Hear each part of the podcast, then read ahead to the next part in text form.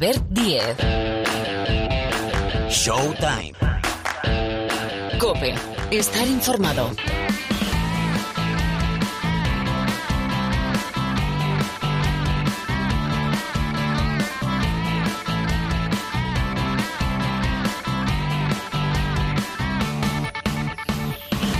Hola a todos, ¿qué tal? ¿Cómo estáis? Bienvenidos, bienvenidas una semana más al Rincón del Baloncesto de la cadena Cope.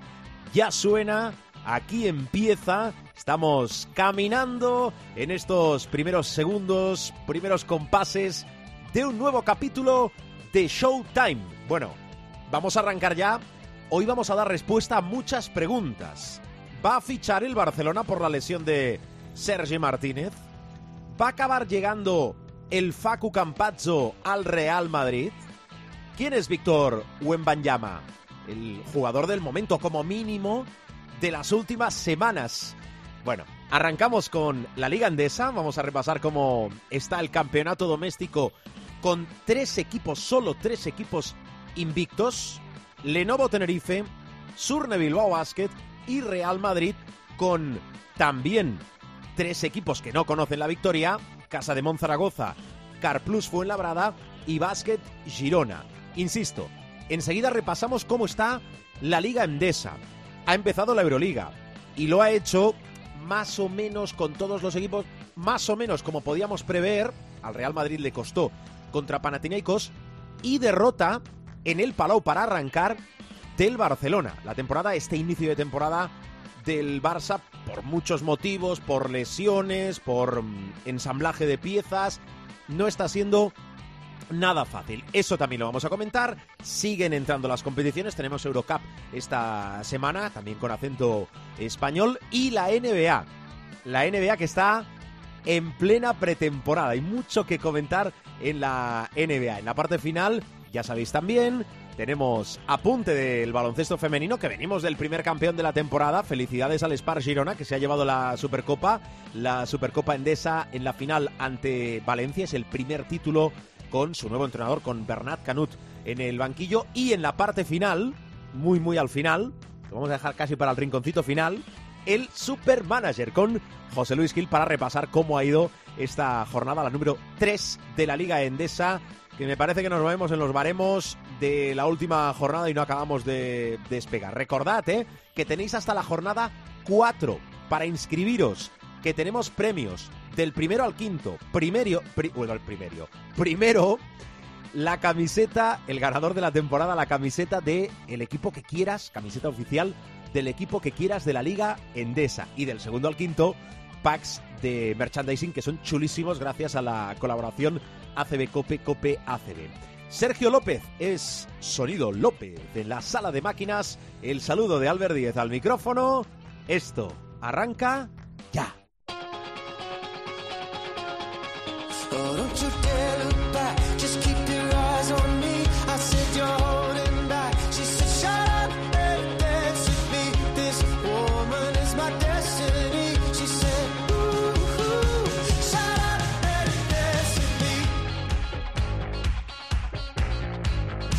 Pues al lío, vamos a hablar de, de, todo esto, de lo que acabamos de comentar y de muchas cosas más en la tertulia del programa con Miguel Ángel Paniagua. Profesor, ¿qué tal? Muy buenas. Muy buenas. Y Rubén Parra. Hola, Parra, muy buenas. Hola familia, ¿cómo estamos? No estamos mal. ¿Bien, profe? ¿Estás correcto? ¿Bien? ¿Sí? Sí, sí, sí, todo bien, todo bien. Bueno, tú lo dices muy bien, no estamos mal. Con la que está cayendo por todos los lados. Claro, es que... Que no estemos mal ya es estar bien. Bueno. Oye, voy a empezar preguntándoos, eh, Parra, eh, ¿qué es lo que te ronda la cabeza? Eh, que después os quiero preguntar por eh, Campazzo o Embanyama, muchas cosas, pero Parra, ¿qué es lo que te preocupa más del planeta baloncesto ahora mismo, a día de hoy, en este momento?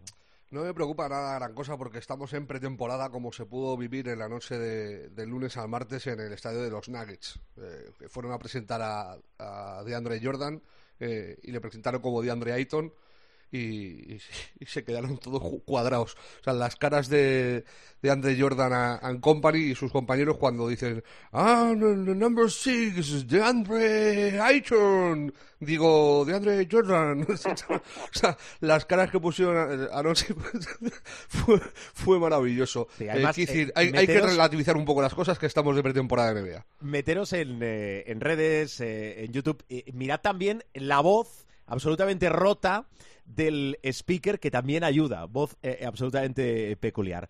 Em, profe, ¿qué te ronda la cabeza? ¿Qué, qué, te, no sé si decir preocupa, ¿qué, ¿qué, te motiva? Venga, lo voy a decir de otra manera ahora del planeta baloncesto. Bueno, me, me motivan muchas cosas. ¿eh? Me motiva una Euroliga que se promete muy, muy competida. Eh, me, me también me motiva mucho la Liga CB, aunque ya sabes que yo soy un crítico, trato de ser constructivo ¿no? con la Liga CD, pero bueno, eh, yo creo que más allá del duopolio hay vida y que va a ser una, una liga interesante. Y luego en la NBA eh, me motiva lo que nos motiva a todos. Víctor Wembanyama, que después de los dos partidos que le hemos visto, yo he tenido además, perdonad, el placer de verle los dos partidos enteros porque he estado trabajando fuera de España y tenía ahí tiempo libre en la habitación del hotel, que siempre es muy socorrido, y me he puesto a ver los partidos y la verdad, o sea, a, a Chet Holgren, eh, que ya lo ha comentado muchas veces Rubén y yo también, que le llaman el unicornio, a mí me parece bien, pero comparado con eh, Wemaniama, eh, Holgren es un rinoceronte al que le han puesto, al que le han pintado de blanco y le han puesto un cuerno. Eh, Wemaniama es el, el, el unicornio de verdad, o sea, un tío de dos metros veintiuno, que maneja el balón, que tira de tres, que penetra, vamos, Rubén no me dejará mentir, que, que bloquea, que tapona, que llega prácticamente con los ocho pies de envergadura que tiene, casi no tiene ni que saltar. Un jugador tan versátil, eh, con esa altura y con esa, por así decirlo, gracia, eh, gracia para jugar, con esa poesía en movimiento que tiene el tío, eh, es, uh, vamos, no es que sea motivador, es que eh, yo no pensaba que iba a haber un jugador así en mi razonable tiempo vital, ¿no? Y cuando la gente, los observadores y los analistas más avesados que uno ya comentan que es lo mejor que le va a pasar a la NBA desde LeBron James, estamos hablando de palabras mayores. Luego, como puedes comprender, Albert, y, y supongo que Rubén estará conmigo, eh, esto es lo que realmente es motivador, o sea, es el, el contemplar un, un tipo que puede marcar una época. A mí no me parece para tanto. Vale, gracias Parra, ya te, ya te llamaremos un poquito eh, más adelante. coñas, aparte, coñas aparte. Eh, yo creo que la definición perfecta la dice Lebron cuando la llama Alien. O sea, es que es un alien. O sea, es el primer jugador del siglo XXII. O sea, es, es... El otro día me preguntaban varios, eh, porque puse vídeos del segundo partido, tres vídeos de tres jugadas distintas y, me comentaba gente, ¿a quién te recuerda? Es que no me recuerda a nadie porque no hemos visto una cosa igual en la vida. O sea, es un tío tamaño eh, Abdul Jabbar moviéndose como Tony Kukoc. O sea, es, es una cosa eh, espectacular. Eh, y la, cuestión es que si tiene regularidad en el tiro, es inviable defender a un Menda que salta y tira desde 3.30. O sea, es inviable. De, todo punto, defender a, a, tamaño jugador y yo he flipado con las reacciones de los jugadores. O sea, de LeBron que le ha llamado Alien, a, a, Stephen Curry que ha dicho que es como si te pones a hacer un jugador en el 2K, de estos de, de, creación propia, y, le pones lo que más te dé la gana, a, Kevin Durant que ha dicho que la liga se tiene que preparar mm. para lo que viene, y el propio Bogdanowski dijo el otro día en, eh, en su programa que, que el equipo que drace a Wembanyama eh, va a ganar automáticamente 500 millones eh, de dólares de valor el día que lo drafte. Y así puede sonar un poco a Boutade, según se dice, pero no me parece ninguna absurdez. O sea, es, es, un, es un prospecto, eh, es el prospecto, o sea, en, mayúsculas. O sea, es, es el, el jugador que viene, y yo, con todo mi respeto, o sea, Henderson tiene muy buena pinta, pero vamos, todo lo que no sea Webman llama número uno del año que viene, Ahí voy. Eh, es decir, ahora mismo, ahora mismo eh, no hay lesiones de por medio y esperemos que, no se produzcan, que no lleguen. Eh, candidato número uno al draft. Estamos hablando de un jugador francés, nacido en Nanterre, que tiene 18 años, que en enero va a cumplir 19 y que juega para el Metropolitans francés. Profe, número uno, candidato número uno evidente para el draft del 2023, ¿no? Sí, salvo que, lo, salvo que le toque a Sacramento elegir. eh, Con la historia de Sacramento escogiendo. Eso es, que ya sabéis que estamos hablando de una franquicia que, como decía aquel, nunca pierde una oportunidad. De perder una oportunidad, eh, lo ha dicho muy bien Rubén, o sea, todo lo que no sea que este chico que recuerdo va a jugar con la con la selección de Francia, por cierto, está muy motivado, hablando de motivación, está muy motivado para jugar eh, con la selección francesa en los Juegos Olímpicos de su país, en París 2024, si Dios quiere. Entonces, en ese sentido, yo creo que sí. Hay un tipo que efectivamente en, en, una, en un draft normal, eh, que no tuviera extraterrestres como Owen Maniama, eh, que es Scott Henderson, este es un jugador también eh, portentoso, es decir, es un es un point guard, es un base de 1.88, rapidísimo, con una eh, con, una versatilidad también increíble, va a ir directo probablemente de, high school.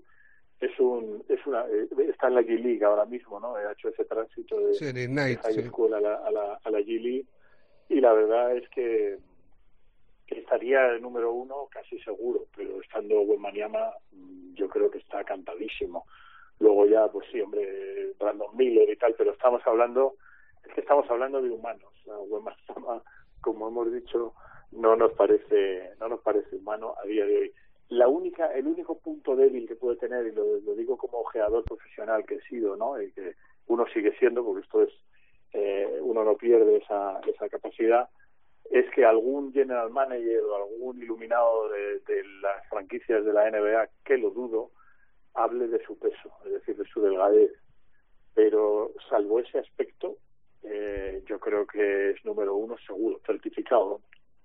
Muy bien, pues nada, eh, hemos repasado lo de eh, este crack, este auténtico extraterrestre, y voy ligando temas. Eh, Campacho, ¿va a jugar en el Real Madrid Facundo Campacho, sí o no, profe?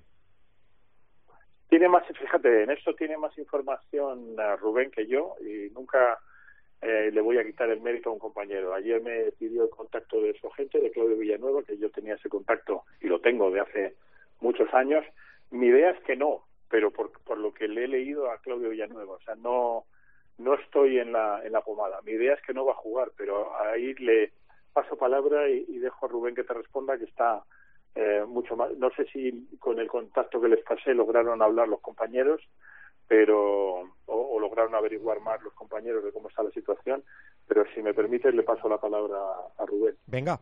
A mí me queda, o sea, tiene razón el profe, la sensación es esa, que el Madrid está complicado, básicamente porque eh, para el Facu lo fundamental y principal es eh, jugar en la NBA y va a agotar todas las posibilidades que, se puedan.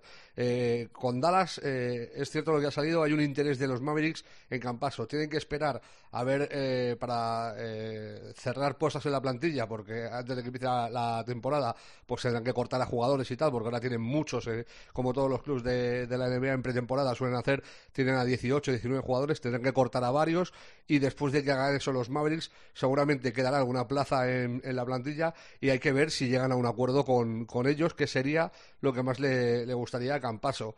Eh, toda vez que esa es su prioridad, eh, la de la NBA, y que los Mavericks están ahí, eh, creo que eso es lo más factible. A mí lo del Madrid no termino de verlo, primero porque por parte del, del, Facu, del, entorno del Facu, no me llega que haya esa voluntad de querer volver al Madrid como sí o sí, o sea, como tal. Y es más, es que hay otra oferta eh, del Fenerbahce, o eso me hace llegar a mí el entorno eh, del Facu, de 10 millones por tres temporadas eh, que ofrecería el, Fenerbahce en caso de que quisiera volver a Europa. el Madrid yo creo que a tanto no va a llegar ni de coña y lo que sí tiene el Madrid es una posibilidad de igualar la oferta que le hagan al, Facu en, aquí en Europa, son un, derecho de tanteo.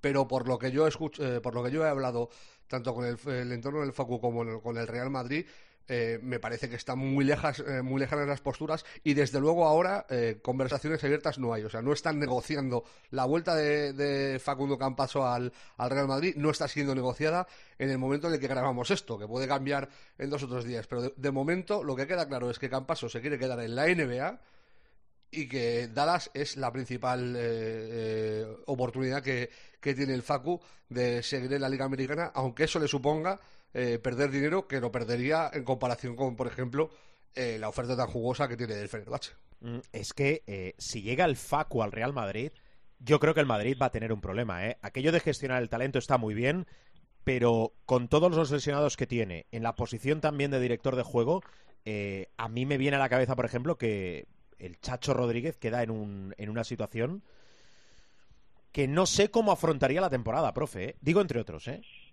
Sí, bueno, suponiendo que venga Facundo Lo que sí es verdad es que a día de hoy, con el número de bajas que tiene en esas posiciones, el Madrid necesita un point guard, necesita un base puro, ¿no? Eh, si recupera todos los lesionados, pues habría un, efectivamente, como tú dices, un cierto overbooking y, ah, bueno, en principio sí que habría alguna dificultad para, para jugadores como el Chacho o el propio Alocen y tal. Pero claro, también tenemos que tener en cuenta que las plantillas de baloncesto ya no se reducen a 12. Es decir, oye, aparte que hoy en día eh, yo creo que sería un suicidio tener 12 jugadores nada más. Eh, las plantillas ya están siendo, se van acercando ya a, a ese número mágico que tú conoces mejor que nosotros porque haces fútbol, que es el 23, ¿no? De las plantillas de fútbol. Eh, eh, dos jugadores por puesto y un, y un portero añadido, ¿no? pues en ese en ese sentido yo creo que cabría, pero o sea que, que cabrían todas las posibilidades, pero sí es verdad que en lo que toca al ego de los jugadores sí que la presencia de, Campacho quitaría preponderancia e importancia a priori a, jugadores o bien como el Chacho que ya son veteranos y que quieren tener su protagonismo o bien a jugadores en eh, franca proyección y mejoría como puede ser al Océano el propio Valde. A mí no me parece un problema en ningún caso, ¿eh? Eh, la, calidad nunca es un problema. A mí me parece una solución y, si algo ha quedado eh, de manifiesto en este inicio de temporada en el que el Madrid ha ganado todos los partidos de momento es que eh, adolece, adolece, de dirección. O sea, tiene una falta de, una cabeza pensante importante, toda vez que el Chacho no está en su mejor forma física, aunque el otro día no, estuvo mal en el, en el último partido con el Caja, pero bueno, no está en su mejor momento físico y Jun no puede jugar de base. Yo lo siento mucho, por los eh, que son ultra juristas, que hay que reconocer que es un jugador que ha sido historia del Madrid y, que eh, eh, puede ser el, el, escudo del, del, Madrid si quieres, pero no está para jugar de base y a lo mejor es el momento de que empiece a dar un paso al lateral eh, en cuanto a sus aportaciones en minutos y en funciones. O sea, no, lo, no lo decía, perdona, Parra, tanto por Yul, sino teniendo, a todos, teniendo a todos sanos y entendiendo que el Facu cuando, aglutina muchos cuando minutos. venga William Goss, sí, pero es que ahora... Y ya no te digo a Locen. Cuando venga William Goss eh, puede suponer un problema tal, pero es que si traes a Campaso eh, eh, a mí no me parece un problema, me parece una solución porque mejora. O sea, William Ghost no ha dado eh, lo que se esperaba de él en, la temporada pasada, tampoco es el padre de los directores de juego. No, no, no. Es, más Pero un, caben los que caben. anotador. Pues es lo que dice el profe. En una temporada como la que manejamos, de que se va a 80 partidos en Europa, está bastante mejor tener 16 o, o, más cerca de 18 jugadores que de 14 que, las plantillas se van rotando de partido a partido y que hay lesiones y que hay molestias y hay bajas y hay sobrecargas y es mejor tener a 18 si el Madrid se lo puede permitir económicamente y eh, de perder 31 millones que perdió el año pasado a perder 34 35 le va a dar lo mismo mm. eh, o sea, decir, para, el Real Madrid como club como eh, equipo de baloncesto afiliado a, una máquina todopoderosa económicamente como es el Real Madrid Club de Fútbol, yo creo que eso lo puede asumir y a mí Campacho me parece una solución y, es más, sería la guinda, la guinda la que sería posiblemente la mejor plantilla en la historia del Real Madrid. Sí, en eso estoy de acuerdo. Lo digo, profe, porque eh, además del número, que yo estoy de acuerdo, eh, que siempre que tengas plantillas largas va muy bien, pero hay que saber cómo gestionarlas y que todo el mundo asuma su rol. El Barcelona tiene un problema descomunal ahora mismo un problema de cupos. En la Euroliga no hay problema. Pero en la, claro, en la Liga Endesa se acaba de lesionar Sergi Martínez, que se va a ir al quirófano. y excepto que a mí se me nuble y se me escape algo, Uriol Paulí Abrines. No está Mirotic, no tiene cupos el Barcelona. Vale, más allá de Nagy, Caicedo, son jugadores que todavía les faltan muchos kilómetros en la Liga Endesa, con lo cual no descarto que el Barcelona tenga que ir por obligación al mercado a fichar algún nacional, profe. Sí, es muy posible. ¿eh? Eh, yo no descartaría algún fichaje nacional eh, por esas cuestiones de casi de suerte, te diría. Me llegó la posibilidad de Alberto Díaz como un posible fichaje, pero nada más que una posibilidad y, ni siquiera he chequeado si eso es correcto o no, si es una información, la, fuente es buena, pero vete tú a saber, ¿no? Pero lo que sí es verdad es que o tiran de cantera o tienen que fichar un jugador y probablemente, eh, tú lo sabes mejor que nosotros, eh, la lesión de Sergi es de larga duración, es decir, estamos hablando de, de varios meses, ¿no? Y, y además con la incidencia de que necesita un jugador cupo, yo lo extrae de la cantera o tiene que fichar y por eso no me extrañó ayer cuando me comentaron lo de Alberto Díaz, pero más allá de eso eh, es verdad, es decir, no solamente ya es el tener las plantillas eh, amplias, sino que hay pocos nacionales en las plantillas, en la mayoría de ellas, ¿no? Eh, está como muy ajustado el tema de los cupos. Y yo lo entiendo, porque puede ser una relación de costo, incluso si me apuras una relación de calidad-precio, y eso es probablemente un debate que habrá que abrir algún día, el día que tú quieras, abriremos el debate de, de cómo es posible que nosotros tengamos eh, una, un éxito brutal en todas las selecciones nacionales, incluyendo este año la grande, ¿no? Pero brutal en todas las selecciones que están por debajo de la A, digamos, todas además. Y luego el tránsito de esos jugadores hacia la Liga CB cueste tanto. de botella, ¿no? Sí, sí. Eh, eso es un debate que sería muy interesante tenerlo cuando tú decidas. Pues la verdad es que sí. Mm, pero, pero es verdad, o sea, lo que sí es constatable es que eh, el problema que tiene ahora mismo el Barcelona lo podrían tener siete u ocho equipos de la Liga CB porque apuran muchísimo los cupos y probablemente yo no lo niego, ¿eh? o sea, eh, probablemente sea más barato traer a un jugador de Bosnia y Herzegovina o de donde queráis. Sí, no, Alberto Díaz gratis no le sacar de, de Málaga. ¿eh? Exacto, exacto.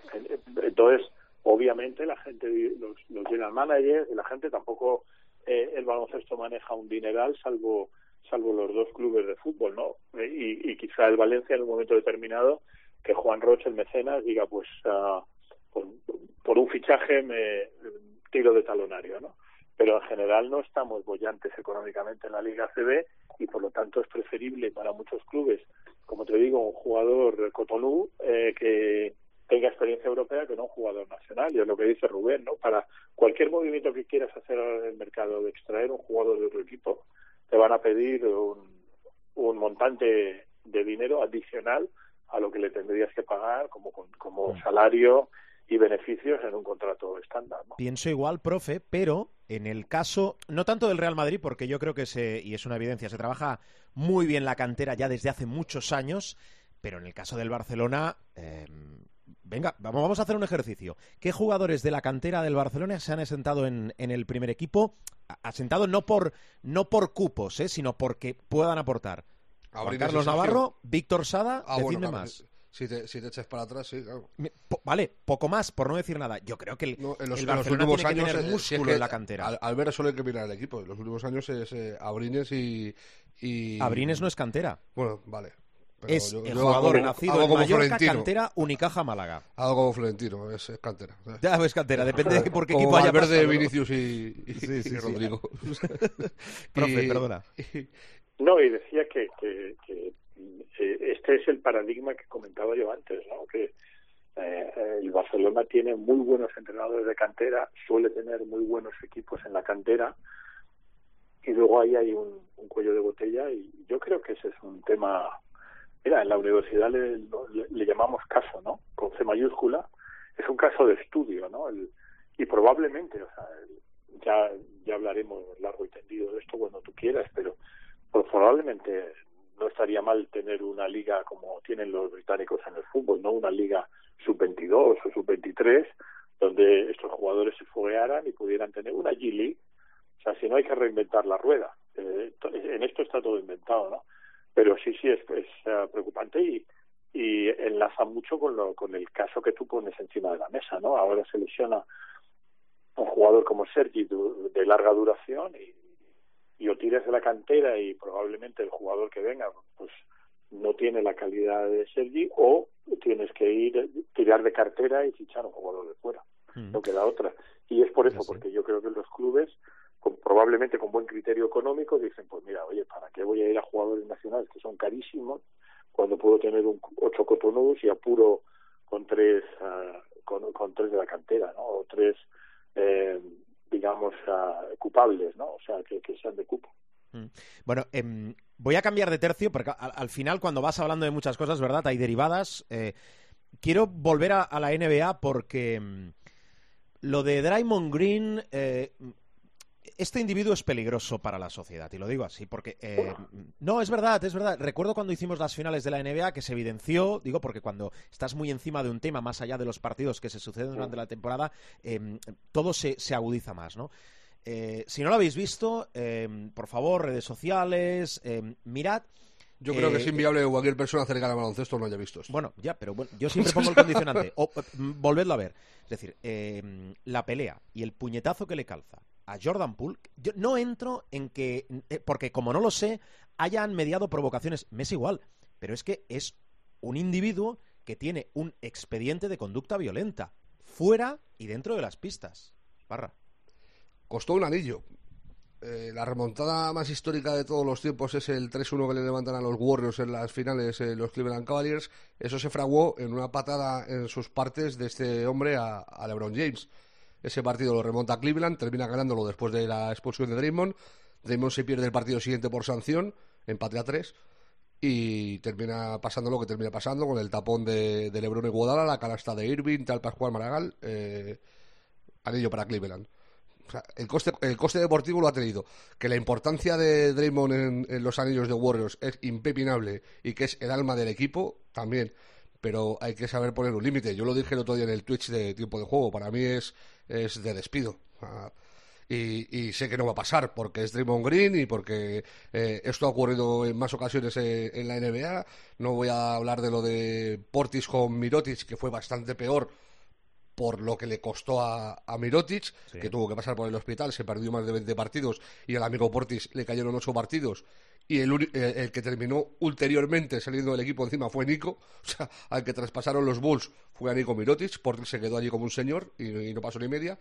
También hay que decir una cosa, que en el caso ese no hay imagen eh, pública. A mí es que el vídeo, o sea, que se publique el vídeo, creo que le hace más daño todavía a los Warriors eh, en general y a Damon Green en particular porque sí es verdad que he visto eh, destila una violencia muy detestable. O sea, a mí me da bastante asco. O sea, Yo la sobreprotección es... eh, a este jugador Sí, sí, lo que tú quieras. En, sí. en, luego, en Europa, que, que tú, en Europa y no tú puedes ser un Bocas, esto Albert, no puede tiene ser un. Bocas, puede ser un Bocas y puede ser un, un eh, de trust talking, de hablar lo que quieras, de tal, pero yo creo que hay una línea que no se debe traspasar. Eh, Michael ah, Jordan no me digas, puso, no me digas puso... que la ha traspasado ahora con Jordan Poole, ya hace tiempo que la ha traspasado, ¿no? Sí, sí, pero no, para mí es que esto me parece flagrante. O sea, pegarle a un compañero es lo último, vamos. Para mí es, es lo último. Y ya te digo, eh, no sé qué multa le pondrán los Warriors de pasta, que le darán empleo y sueldo, supongo, y tal, y, y, le, y le pondrán algunos partidos de, de suspensión. Eh, pero a mí me parece muy grave. Hay que decir que él en la rueda de prensa eh, sale y se. Yo ent entiendo que viene asesorado, eh, intenta blanquearse un poco, eh, dice que ha fallado como líder, que ha fallado como hombre, eh, le pide perdón a, a a la familia, a sus compañeros, a, a, a los Warriors, dice que las, las, imágenes del vídeo que. que le pide especialmente perdón a la, a la madre de, de, Poole porque tener que ver eso no tiene que ser fácil y tal, y que ver el vídeo eh, lo agrava más si cabe. También es curioso porque en la rueda de prensa dice eh, eh, que saquen el vídeo, este es una mierda, no sé ese momento. Dice, hay que reconocer que yo lo he visto 15 veces. O sea, como diciendo que comprendo que estando el vídeo ahí lo ha visto todo el mundo eh, tropecientas mil veces porque hasta yo lo he visto 15 veces. O sea, que el vídeo es para verlo. Y también de eso se deriva otra cosa, que ya es una cuestión ética o no tal, de eh, la pasta que haya pagado TMZ y a quién para que filtre ese vídeo. Ya han dicho los Warriors que van a depurar responsabilidades y que van a tratar de encontrar al que ha filtrado eso, que evidentemente le van a demandar y le van a echar de curro, o sea, si le, si le localizan. O sea, yo eso, lo, lo, de hecho fue lo primero que puse cuando salió el vídeo de TMZ, en, mi retweet del vídeo eh, puse eso. Eh, aquí alguien ha trincado eh, fuertemente y evidentemente muy listo no es porque como le piden el tiro de cámara y sepan quién ha sido y tal, eh, hay, que dejar claro que todos los entrenamientos se graban desde los años 80. O sea, eso el profe no me dejará mentir. O sea, todos los entrenamientos de la NBA, los equipos lo graban desde los años 80. Entonces, todo lo que haya pasado eh, en los entrenamientos de todos los equipos, todas las peleas, todas las movidas, eh, hay imagen de eso, pero no salen casi nunca o nunca, eh, salvo que haya un lumbreras que lo filtre como en este caso. Eh, ¿Eso es eh, matan al mensajero? Pues es, que no es que sea matar al mensajero, no es que yo esté cubriendo el entrenamiento de los Warriors como periodista y lo vea, lo grabe y lo publique. No, no, es que tú, trabajando en los Warriors, has filtrado un vídeo de índole interna o sea, de, una parte del entrenamiento eh, que supuestamente no debería salir y te has eh, beneficiado económicamente de eso. me parece que eso es. Estoy de acuerdo, pero eh, no saben, presuntamente te has beneficiado. Pero. Em, no, no, no, no. presuntamente no. A ver, si el vídeo ha salido en TMZ es clic, clic, caja. o sea, eso es. Vale, muy bien, venga, te, lo compro. Em, aunque habría que mirarlo bien. Em, pero no mantemos al, al, que, al mensajero. Es decir, esto se produce. Que sí, que es un entrenamiento. Pero es que esto Tú lo mismo lo has dicho, traspasa una línea. Pero bueno, no, no, sí, sí, no, no, me, es que yo no digo. Me, da la sensación que le estamos dando vueltas a lo mismo. Y... son, son, dos cosas distintas, ¿eh? Para mí, no. O sea, que, que esté mejor o peor que salga el vídeo me da lo mismo. O sea, si la historia es que los Warriors viendo esto, ellos, estando presentes, tienen que echar a Green. Esa es mi forma de, eh, de pensar. O sea, independientemente de que el vídeo salga. Pero que el vídeo salga aparte eh, le hace más daño tanto a Green como a los Warriors como franquicia, porque no pueden ser tibios en, esto, o no deberían ser. No, deberían, no deberían. Bueno, em, ahora voy con Parra, que, que es medio representante de, Aldama. Pero antes, profe, em, de esto, de alguna cosa más que te quede por, eh, por decir, por comentar. No, bueno, lo más ah, lo más notorio, lógicamente, ha sido este puñetazo. Yo creo que depende mucho de, de, Steph Curry, fíjate, su capacidad de liderazgo y de mediación, ¿no? Entre entre los dos jugadores. En principio, yo creo que los Warriors no van a van a intentar, mejor dicho, no prescindir de, de Green y y Curry puede ejercer de mediador entre los dos y llegar a un entente. Depende de Poole. Si Poole perdona a Green, habrá una temporada relativamente tranquila y esto quedará como una anécdota luctuosa y si no le perdona, pues habrá follón. Yo mm, confío mucho en la capacidad de mediación de Curry y yo creo que, que al final, eh, bueno, pues todo, no te digo que harán borrón y cuenta nueva porque estas cosas son muy graves, pero sí que habrá un entente cordial para decir, bueno, tenemos un objetivo, vamos a intentar repetir título, vamos a remar todos en la misma dirección y, y punto. Y por lo demás, pues uh, poco más, que seguimos haciendo números por la venta de los uh, Phoenix Suns y que cada vez que hacemos números nos salen los números más altos. Es decir, si antes hablábamos de Wemaniama como el unicornio, el pelotazo que va a pegar el ínclito Robert Sarver, habiendo comprado en 480 y vamos ya por 3 millones 800, 3 mil millones 800, va a ser de época. Y el tío me consta que está pidiendo 4 mil millones, 4 billones de dólares por la franquicia y no descarto que se pueda superar esa cifra si hay puja entre distintos billonarios, ¿no? Pero eh, contemplando el pelotazo que va a pegar el hombre, por, compró la franquicia por menos de 500 millones, había que tener el dinero, lógicamente, pero fíjate el pelotazo que va a pegar en, un tiempo en el que los bancos, como decía un amigo mío ayer, los bancos no te dan esa, esa rentabilidad. los bancos. Estoy, estoy yo con los bancos, con la, hipoteca variable y fija. Se ofreció, eh, se ofreció SAC a, Bezos, por cierto, para, para unirse a, a su barco. Eh, de hecho, dijo Sack que se retiren todos los demás porque si Bezos se ha manifestado, eh, el resto sobráis.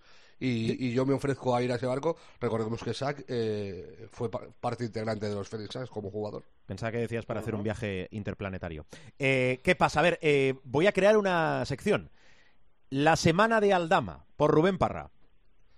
A ver, es que a mí me parece con mucho lo más llamativo de la pretemporada. Mm, más, que nada porque es lo que más nos atañe a nosotros. O sea, se ha visto y se ha comprobado que la influencia del europeo en la NBA es entre 0 y menos 1. O sea, Billy, eh, MVP eh, rutilante del, del Eurobasket, eh, sigue jugando como suplente de Balanchuna, repartido sin minutos con Hayes, que por cierto ahora ha lesionado, o sea que le dará más minutos a Billy pero que eh, no ha subido en minutos ni en tal. O sea, él sigue saliendo sus 10-15 minutos y anotando sus 10-15 puntos porque es un reloj. O sea, eh, eh, mm. en, ofensivamente siempre suma. Juancho en Toronto ya lo dijimos, que hay overbooking de aleros y aleros muy buenos y lo va a tener complicado. Y se ha visto en, se está viendo en pretemporada que sale el noveno, el décimo, el undécimo jugador muy en el fondo de la rotación, aún habiendo ausencias.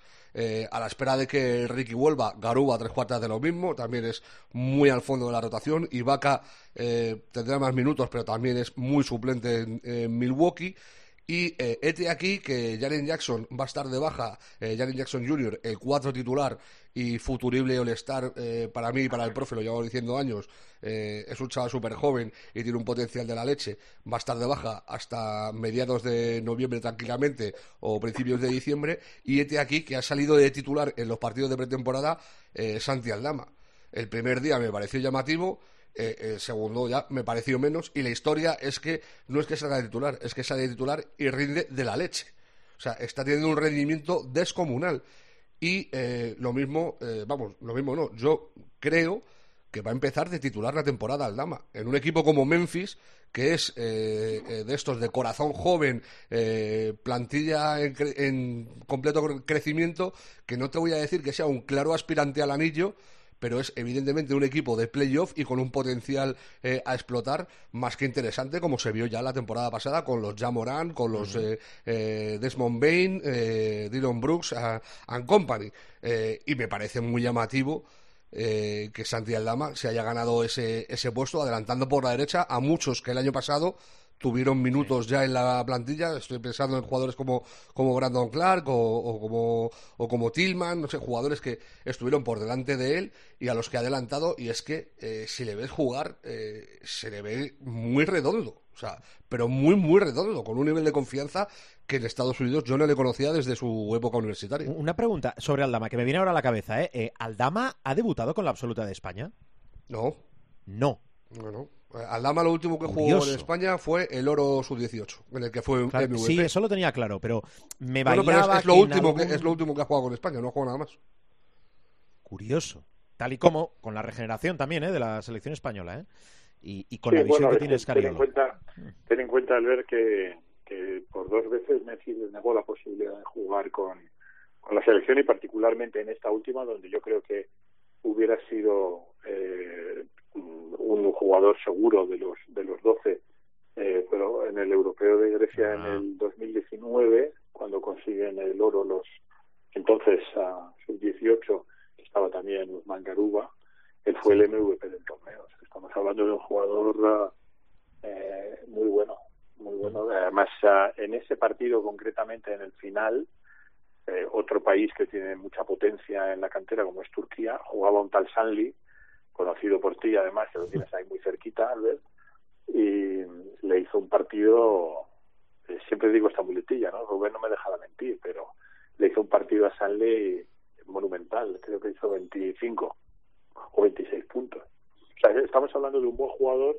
que eh, muchas veces lo hemos dicho, ¿no? Si tienes la suerte de caer en una franquicia eh, o bien que es muy mala y puedes jugar de inmediato o bien que es muy buena y por ciertas vicisitudes puede llegar, pero el chaval está jugando a un nivel muy alto y luego vamos a ver si, si hay confianza en él y puede, pero vamos, él demuestra que puede jugar, no, a lo mejor no de titular, titular indiscutible y menos en un equipo como, como los Grizzlies, pero sí ser un jugador muy valioso en la rotación.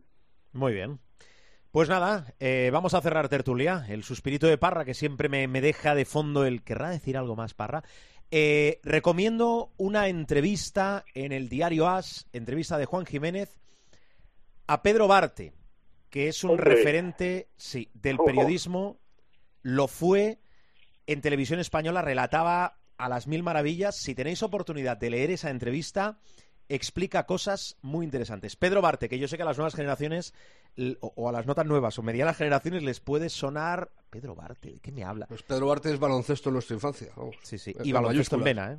Sí, sí, sí, Pedro, Pedro, Barte, en mi caso, para vosotros es vuestra infancia y adolescencia. Para mí es mi madurez, o sea, mi, mi entrada a la madurez, es decir, pero no solamente la, la entrevista, sino la que, que, lo dices muy bien, Albert, sino la profundidad de la entrevista y lo que significa Pedro Barte para la historia del baloncesto.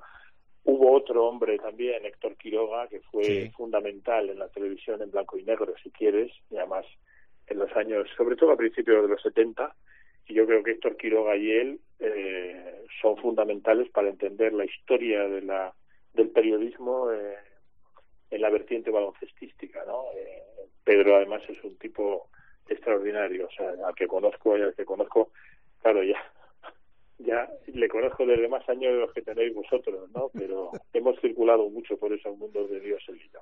Bueno, nos gusta recomendaros eh, siempre cosas al final, todo esto Oye, déjame que te la clave. Vamos a hacer un pronóstico para el primer clásico de Euroliga, ¿no? Ah, no se pregunta. ¿Sabes lo que pasa? Que igual que el de la Supercopa, llegan muy pronto, creo yo. Demasiado. Para mí también, sí. Este llega muy pronto, pero me parece... Eh, mm, habitualmente digo que no a pocas cosas, Parra. Las que tú me propones habitualmente te digo que no, pero te voy a decir que sí esta vez. Eh, profe, dice Parra que si podemos hacer un pronóstico del, del Barça Real Madrid de la Euroliga. Yo creo que va a ganar el Real Madrid, dicho esto. A ver, yo estoy con vosotros. ¿eh? O sea, yo creo que, llega muy pronto y que. Pero bueno, oye, llega pronto porque, como diría Poli Rincón, llega pronto porque llega pronto. Porque llega pronto. Exacto, porque ha tocado. Eh, ahora mismo, tal como están las cosas, yo veo ligeramente favorito al Madrid. Mm. Ahora bien, el Barça ya, no hace falta decirlo, se hipermotiva en casa frente al Real Madrid y se lo pone siempre muy difícil, pero eh, en un análisis así concreto eh, y específico, tal como están los equipos hoy en día, las bajas que tiene el Barça, también las tiene el Madrid, pero como hemos visto la evolución de Tavares y tal, y aunque el arbitraje de la Euroliga favorece un poco más el estilo del Barça el estilo de arbitraje de la ACB, que quizás favorece un poquito más al Real Madrid, yo doy ligeramente favorito al Madrid. Yo creo que llega tan llega tan superior el Madrid. A mí es que me parece que el Madrid llega muy superior a, este momento. yo estoy de acuerdo. El inicio de temporada del Barça es malo de narices. Para lo que para lo que uno espera del Barça. O sea, perder contra el Granca el primer día, eh, pasarlo regular nada más con el Vasconia, que sí, que luego la segunda parte es fenómena, pero la primera le pintaron la cara. Eh, perder en, en Euroliga en el, en el debut. Eh, ante el Olympiacos, que es, es un buen equipo, pero joder, está jugando en tu casa, en el, en el Palau, yo qué sé. Eh, a mí me parece que llega el Madrid tan por encima que va a palmar.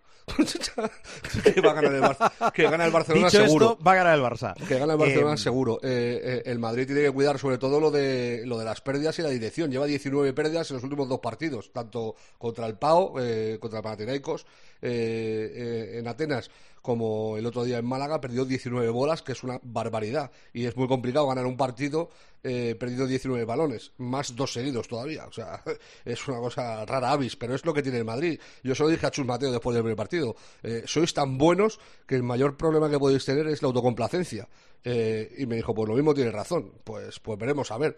Eh, pero ya te digo, para mí llega tan superior el Madrid al Barcelona en este momento que creo que va a ganar el Barça. Mm. Jueves, el, deporte tiene estas cosas. jueves, eres un fenómeno. Jueves, día 13, ocho y media, Palau Laurana.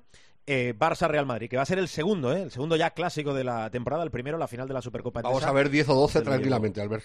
Pues sí. Bueno, tranquilísimamente. escucha, uno de la Supercopa, dos de Euroliga, ya van tres, dos más de Liga CB, es decir, cinco tenemos y la cosa apunta a que se pueden encontrar perfectamente, ¿verdad? En la final de la Copa. En... Pues Seis.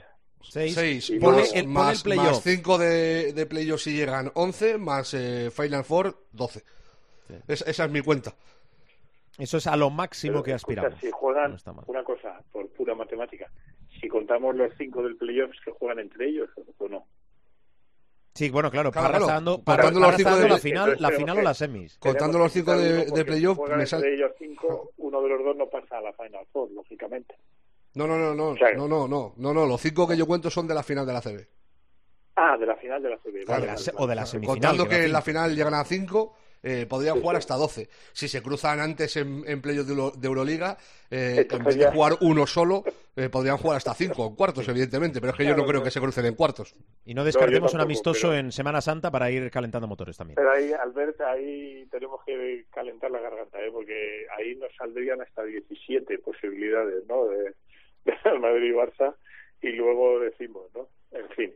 Bueno, Bueno, pues que está así el tema. Em, os habéis vaciado, me ha gustado esto. Profesor, eh, te deseo una feliz semana.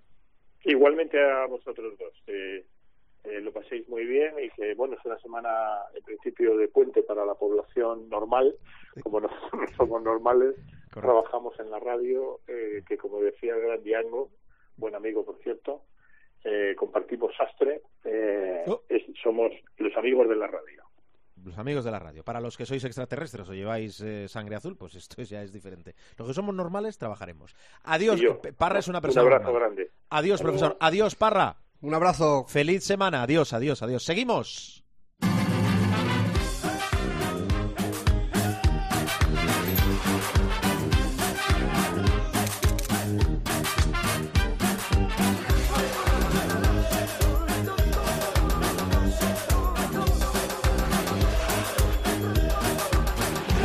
Vamos a ir cerrando programa y lo vamos a hacer con el Supermanager. Uy, qué carita.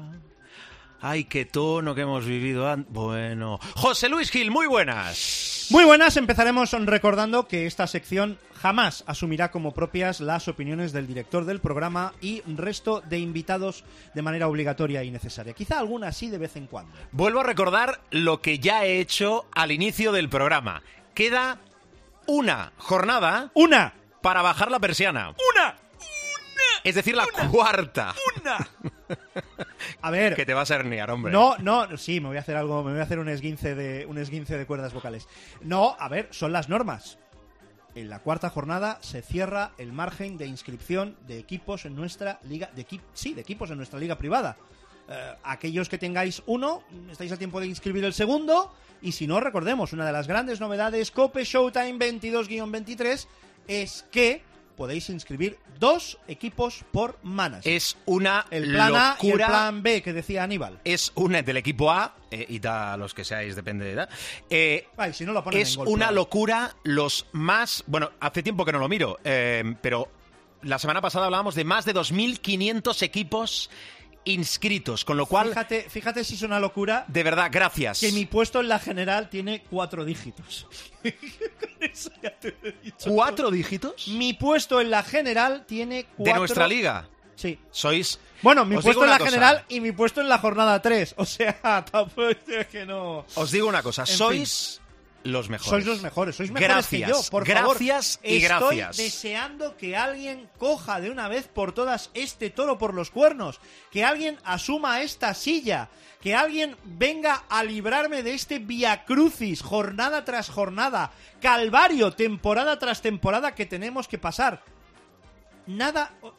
eh, Hemos ensanchado la eh, teoría de los jugadores malditos. Hay jugadores que cuando pasan por mi equipo no existen. Se desvanecen, lo fallan todos, se van al banquillo.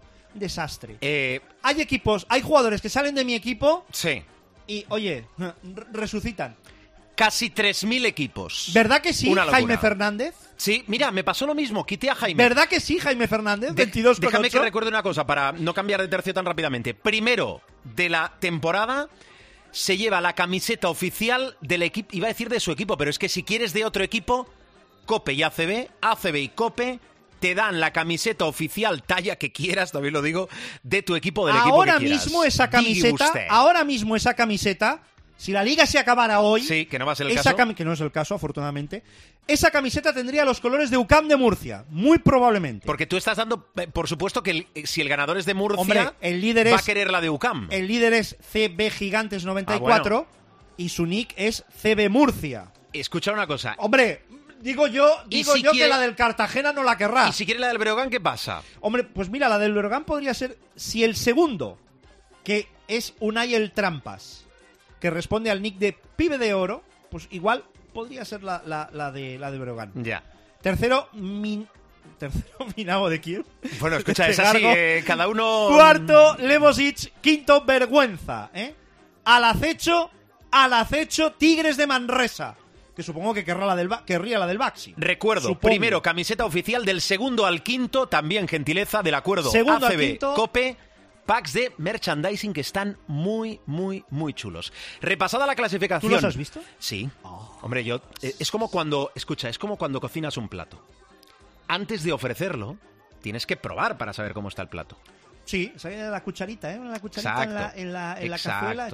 Exacto. Bueno, Rico, eh, rico. Gil, eh, el equipo, el tuyo, que nosotros adoptamos. El mío, el mío. ¿eh, eh, ¿Del que salimos o al que vamos? No, bueno, no, del, que que- salimos. del que salimos, Gil, ¿no? Salimos. Gracias por vuestros 103,60. Sois únicos. 103 con... Por favor. Kurux y Guillem Vives en los bases. Sí. Francis Alonso, Janan Musa, Jedovic y Nakic. Gracias, Sí. Tony Nakic. Pintura para Margasol, Walter Tavares, Ante Tomic y Sertak Sanli. Gracias, Sertak, Sertak por tu menos 3 Estoy de acuerdo. en la última jornada. Bueno, compartimos, bastante compartimos algún, algunos jugadores. eh, cambios, eh, recuerdo, tenemos Euroliga, tenemos Clásico el jueves. Ah, recuerdo, Euroliga, tenemos ¿y el jueves el- Sí, hay- ocho y media, Palau Laurana. Hemos hablado, tienes que estar atentos a... ¿Hay, hay Euroliga el jueves? Sí.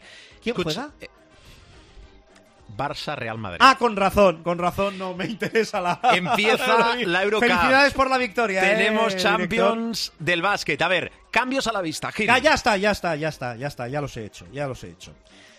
Eh, los bases, Guillem Vives, que está Sí. en broker, negativo, y hemos eh, cogido al hombrecito de Granada, Luis Costa. Cambias los bases. No, cambio un base, Ah. cambio un base, porque no he encontrado la manera de meter a Shannon Evans. Oh, ni siquiera he encontrado la manera, ni siquiera he encontrado la manera de meter a, a Roca Jokubaitis. Bueno, ¿qué le vamos a hacer?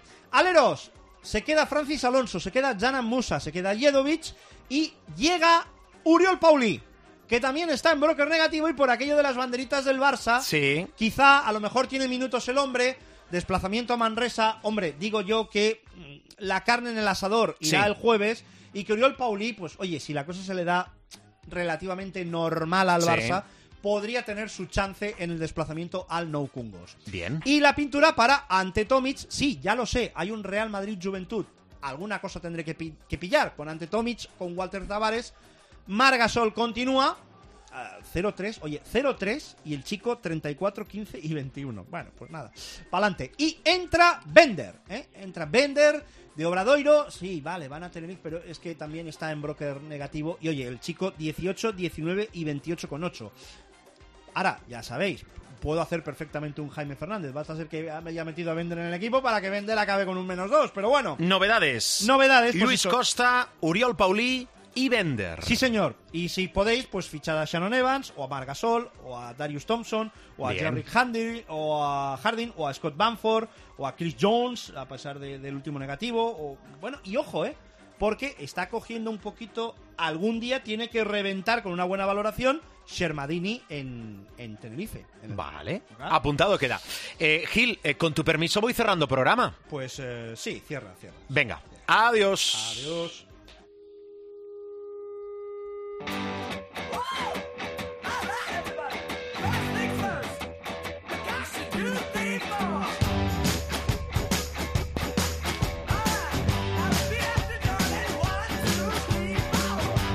Pues eso, que nos vamos, que bajamos la persiana del capítulo de esta semana, que podéis entrar en nuestra web chula chula www.cope.es renovación constante para encontrar todos los sonidos todos los capítulos todos los programas no solo de esta temporada sino de las anteriores y cualquier crítica es bienvenida Gil, ¿por qué me miras así? Si No, ya te habías has dicho- ido. No, no, no, es que eh, los de la Euroliga se han ido a Dubai. Sí. La Euroliga está Podrían haber sido más lejos. Están, espera, la Euroliga está en Dubai con Dejan Bodiroga a la cabeza Sí. y los 13 equipos para escuchar por qué no abrir vías de negocio. Ah, o sea, se incorpora, ah, se incorpora a la Euroliga los eh, Dubai Globetrotters. Nadie ha dicho eso. Ah, vale, Pero vale. ya lo estás viendo, ¿no? No, No te la ves venir. algo, algo así. Te- ¿Rubiales 2? por favor, ¿Una Final eh, cierren el micro a, a este individuo. Adiós por segunda vez, Gil. Adiós. Eh, a través de las redes sociales del programa nos podéis dejar cualquier crítica, comentario, lo que queráis. Salimos habitualmente en martes. Que tengáis una feliz semana y que el baloncesto os acompañe.